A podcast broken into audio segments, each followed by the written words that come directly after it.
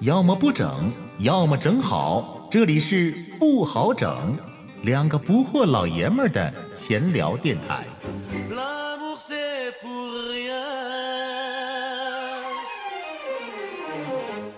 OK， OK，既然生活不好整，就把酒杯碰出声。我是老顾。我是老好。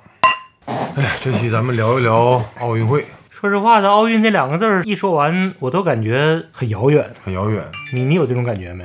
是，你看每年奥运会都是时隔四年嘛，应该是双数年份，今年是二零二一年。但是还叫东京二零二零，嗯，对对对，今天是二十二号，明天晚上奥运会正式开幕，拖了一年，二零一六就没怎么看呢。跟时差有关系好像。但这回我觉得东京奥运会的话，至少在时差上我肯定是要看。我不知道你那时候你说你没看是因为什么？那次确实有时差的原因，嗯，然后也是因为二零一六那年真的是很忙。我要现在回想起我的二零一六，忙的是脚打后脑勺。那时候我这小孩儿也是刚出生，呃，一岁多。对对对，然后工作也正好赶上，特别的忙。呃那个时候就是没有心情看奥看奥运会，反正我看奥运会还是说都选那些我比较喜欢的那肯定对对，像乒乓球啦，这届好像是有棒球哈，棒球早就有已一经届受不，但是它让它不是每届都有。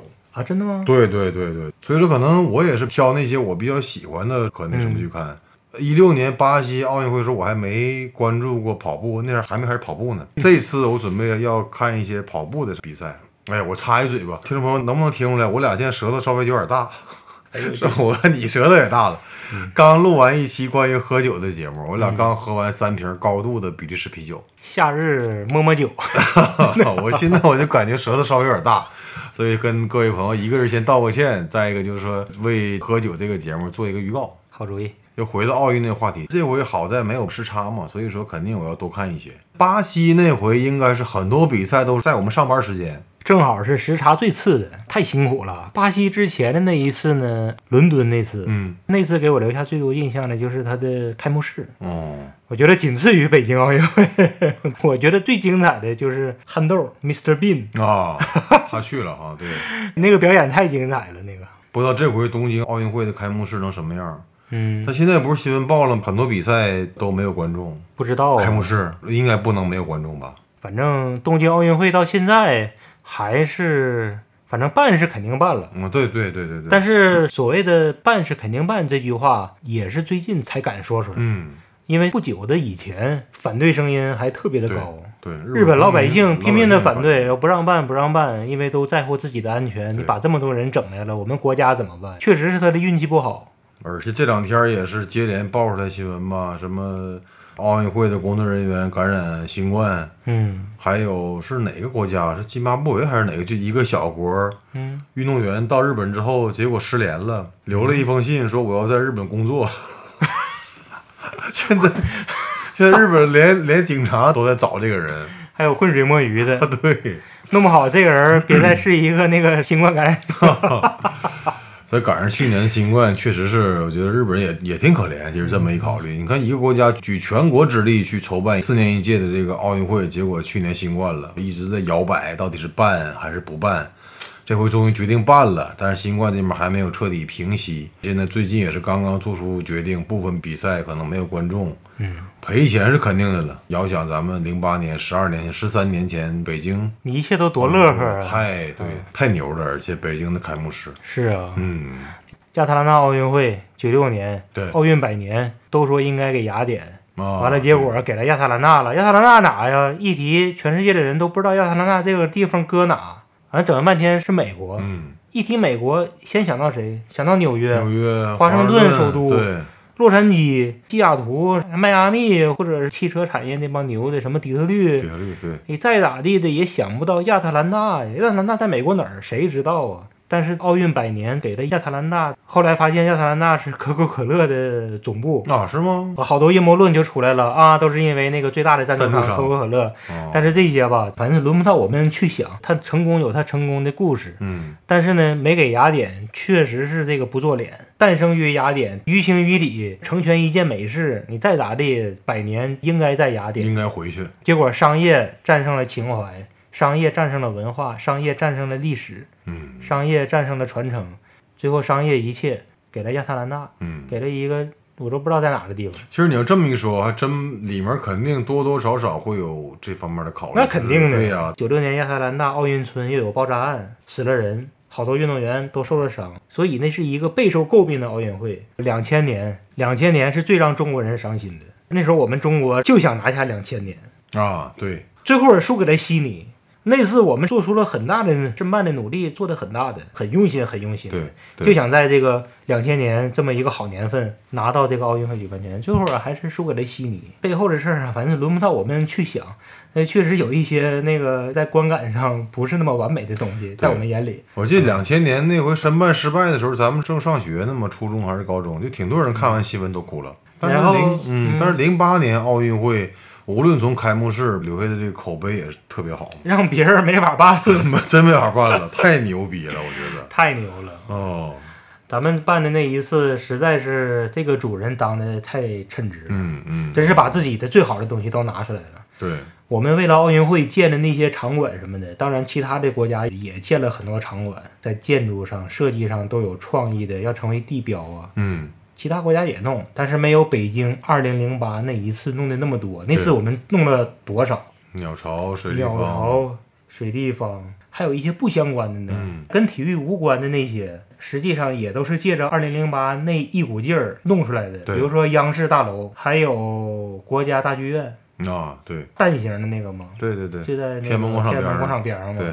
就是都是借着那一个一个热乎劲儿出来。你说这拿出多少诚意，简直成了国际上不羁的奔放的建筑师实现自己梦想的一个实验田了。对，你他那些项目，你说在全世界什么地方啊能让他去玩儿，玩出一个央视大裤衩儿？对。不可能， 也就是北京那个时候。而且那回全国人民对奥运会的支持上，我觉得应该是前所未有的。前所未有，对，前无古人，后无来者。中国零八年，包括零八年之前筹备，举国上下真是一条心，展现咱们国民或者展现国家好客。好客那种。对啊，说实话，要是回头看看历史，中国人实际上特别好客，嗯是吧对？中国人的胸怀真的是很宽广，嗯中国人确实是很有自信、很有底气的。零八年，我们中国人就是北京人，中国人是最好的主人。对。我前段时间正好重新看了一遍《北京欢迎你》那个 MTV，歌词写的也好，然后拍的也好，包括全明星阵容的这个助阵，零八年奥运嗯会真是给我们留下了太美好的回忆了。哎，沈阳还算是沾点边儿，对，沈阳那沈阳边是分赛是场，足球的是吧？迎来了几个大牌儿，最狠的就是巴西队儿，啊里边一帮明星，最狠的是小罗、啊罗纳尔迪尼奥，啊！就住在万豪酒店，所以沈阳人还算是近距离的接触了一下，很自豪啊。对，那个开幕式，我记得二零零八年八月八号嘛，星期五，嗯，我为啥印象特别深呢？因为那天晚上是到我朋友家去看的，一边喝酒一边看开幕式。当时去了三个人，都是刚分手，二零零八年。啊，所以说那天晚上这个酒喝的吧，一边有开幕式的这种自豪感，嗯，一边还有那俩刚离婚，我哦是刚分手。所以说那回开幕式我是印象特别特别深的，拿这个举国欢庆的日子来冲淡一 下自己的苦涩。情绪很复杂。 嗯哎呦我天呐，嗯那你爆料了，我也可以爆 料。那天我是跟我老婆刚处不长时间，嗯那天好像正因为什么事情还吵架了。啊，是吗？嗯哈哈，然后我就合计，这么重要的一个日子，一生一次， 嗯，嗯，你说这一生一次，要是不在一块儿看，很遗憾，一顿哄 啊，一顿哄啊，那个又发微信，又搁他单位那时候应该外短信，边儿啊，对，短对，信，嗯然后还没呢微信的时候，跑到他单位的外边儿去堵 他，去等他，等他下了班儿之后，然后好好有机会面对面的哄，哄好了之后一块儿看那看个开幕式，啊好像人生不留遗憾，真是的，就把这个当成一个很大很大的事情。真是奥运会能在中国举办，应该是你说一生一次也差不多。哎，别说那么早，从技术上来说，奥运会分为夏季奥运会和冬季奥运会。啊，哎你啊刚才说奥运，会一生一次，马上就要打脸了，对那倒是马上要北京冬奥会了。明年二零二二年 哈，北京冬奥会，但愿明年北京冬奥会的时候，新冠疫情能够被整体控制住。再一次展现出来中国人这种强大的一面，好客的一面。而且零八年那年五月份有嗯汶川地震，然后呢，全国上下举全国之力去支援那一个地方。对，马上八月份，而且八月份奥运会无论是开幕式还是说整个奥运会的比赛，嗯都没有受这个地震的影响，对。真是哎呀太那一感动年很感动，所以体育比赛这个东西真的是有它自己非凡的意义在对的，它不光是体育，嗯它是一个人的这种一个人的精神面貌，嗯它也是一个国家的精神面貌。嗯这次日本说实话运气真的是不好，一般办奥运会都是自己家办一个大 party，、嗯，请全世界的人作为客人到自己家来吃吃喝喝，happy 一下子，大家一块儿做个游戏。没想到他赶上这么一个了，完了有的不来，来了之后呢，完了也不能玩的痛快，嗯所以说他这真是挺凹糟。日本这次也是顶住了压力，他反对的声音相当的特高别昂多了，。啊对，说这还办什么？这种情况下还办什么？你个新冠，新冠就怕人聚集，完你非得是让人过来聚集， 你说图啥？但是呢，坚持下来的声音其实就是亘古不变的道理嘛。每个人做人，他要活出自己的精气神儿来，活出朝气，活出一个态度，活出一个健康的体魄。那一个国家办奥运，那也跟一个个体、一个生命一样，它也是要展现一个国家的这个精气神儿。对，展现一个国家对健康的向往。因为体育就是要战胜疾病嘛。通过这个奥运会，现在有这么多的困难，但是我一定我要去战胜所有的困难。这个奥运会我一定要办，这个才是展现真正的奥运会的精神。所以说，这个真是日本的不幸，但是呢，也算是日本的一个幸。 嗯以前奥运会的宗旨是更快、更高、更强强，嗯什么友谊第一，比赛第二。在我们今天这全球疫情的状态之下，奥运会的宗旨可以再升华一下，升华一下，形成一个人类共同体，要活出一个人类的精神面貌。奥运会要办，这个也要感谢之前的欧洲杯，啊欧洲杯真是打了一个好样儿。对，之前好多大型比赛，奥运会没办，欧洲杯没办，还有小比赛，什么温网，就是嗯那些也是观众特别多的那些什么，说也一样都没推迟办的嘛。推迟，取消的取消，啊嗯然后，但是欧洲杯首先是做了一个好的表率嘛，而且办得很精彩。奥运会也一样，该反思要反思，人类还是要战胜这些困难。咱们看日本的，看看日本的，其实日本在新冠疫情大困难下，他们遇到了各种各样的小困难，像火炬传递了，嗯，纷纷有很多名人退出。他们奥委会森西巴赫朗，呀啊，森西朗前他首下课相，了 啊，因为这个歧发表视了什女么性的言发言下课。老头儿快九十了，鞠躬， 也也是确实赶上一个太特殊的时刻了。嗯对，回顾一下奥运一百多年的历史，曾经停办过，都是因为战争嘛。嗯对还没因为过这样的是全球性的一个对全球大疫情一个嗯也是一个警钟。对，现在人类真是共同体， 嗯就算是不发生战争，因为一个全人类的一个疾病，它也会对奥运会这种事情，人类的一件美事，是不？对 深刻的影响。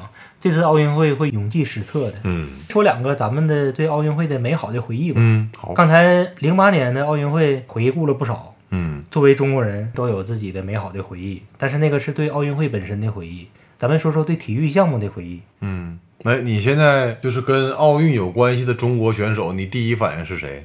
我刚才也在想这个问题。哦，提到奥运，你第一能想到的一个中国人的名字，第一个是谁？嗯，我想到王一夫了。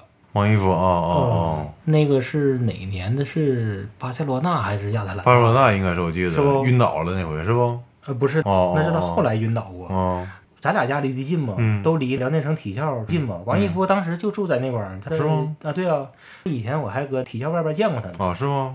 他拿第一个金牌的时候，他好像是三十几岁吧，所谓的老将了。嗯因为射击那个项目嘛，也不像其他的项目，那么必须得十来岁、二十几岁那。倒是然后那个时候吧，就感觉这个人特别稳。王一夫长得特别像我高中班主任，哦是吗？就是一身正气，一脸正气啊、胖乎戴眼镜，就是特别的正直那个样子。拿了第一块金牌，我就感觉这个人太值得相信了，太值得依靠了。嗯因为其他的选手，体操的、乒乓球的，那全小年嗯轻，都小孩儿。当时我也特别小，看着就比自己大不了多少岁。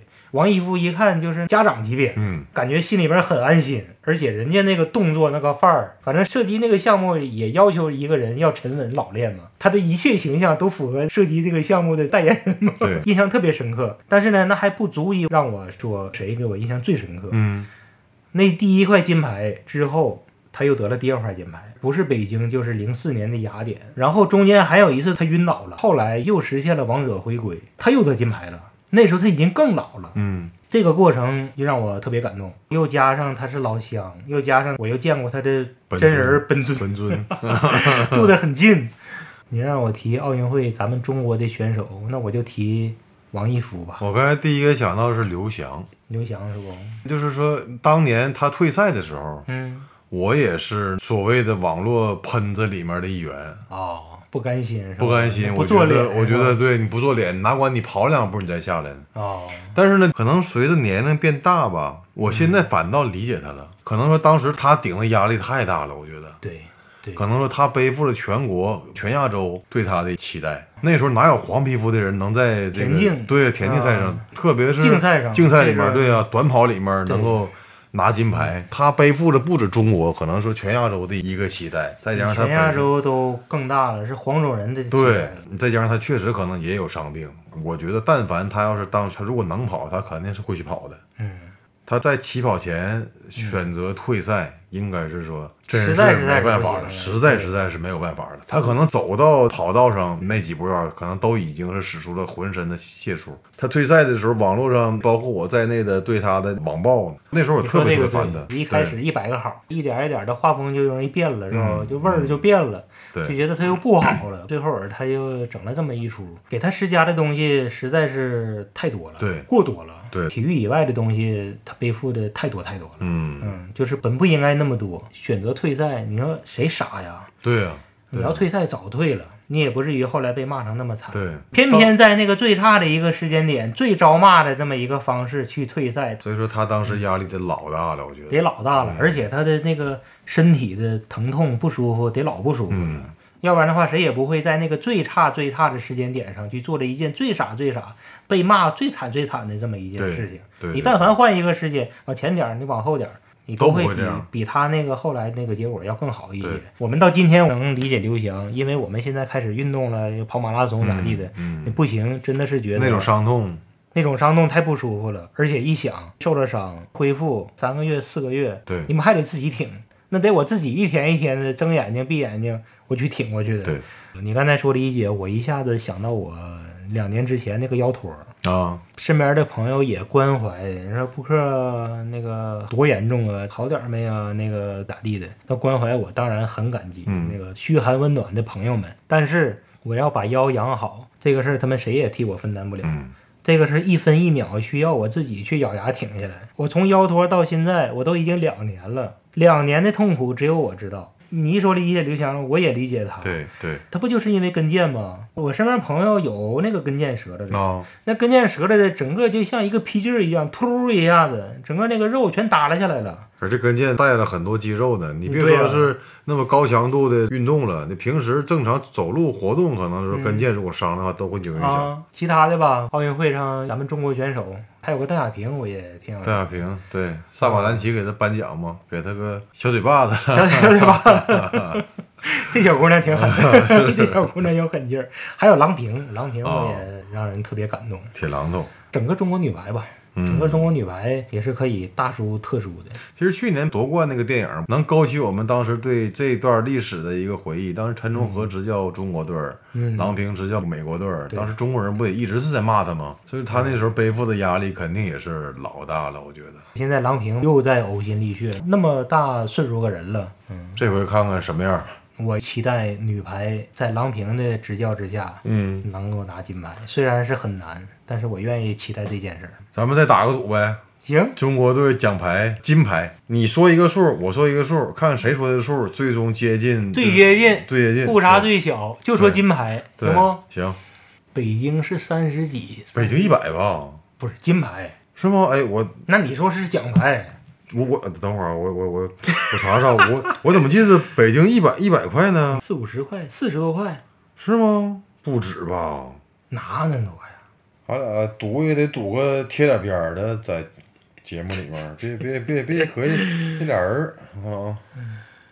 啊，中国金牌五十一枚，美国三十六枚，来吧，那就猜来继续来。嗯预测一下预吧，测这一下次吧北这次中国的金牌数量，赌一顿酒的呗。行，行，那我就说三十五吧。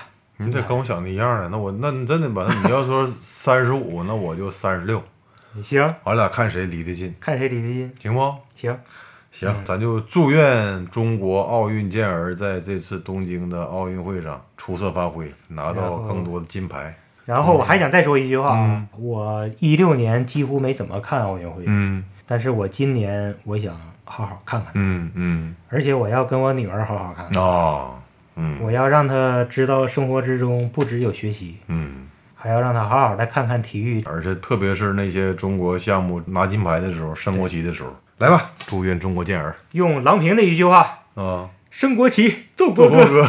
歌，干杯！干杯！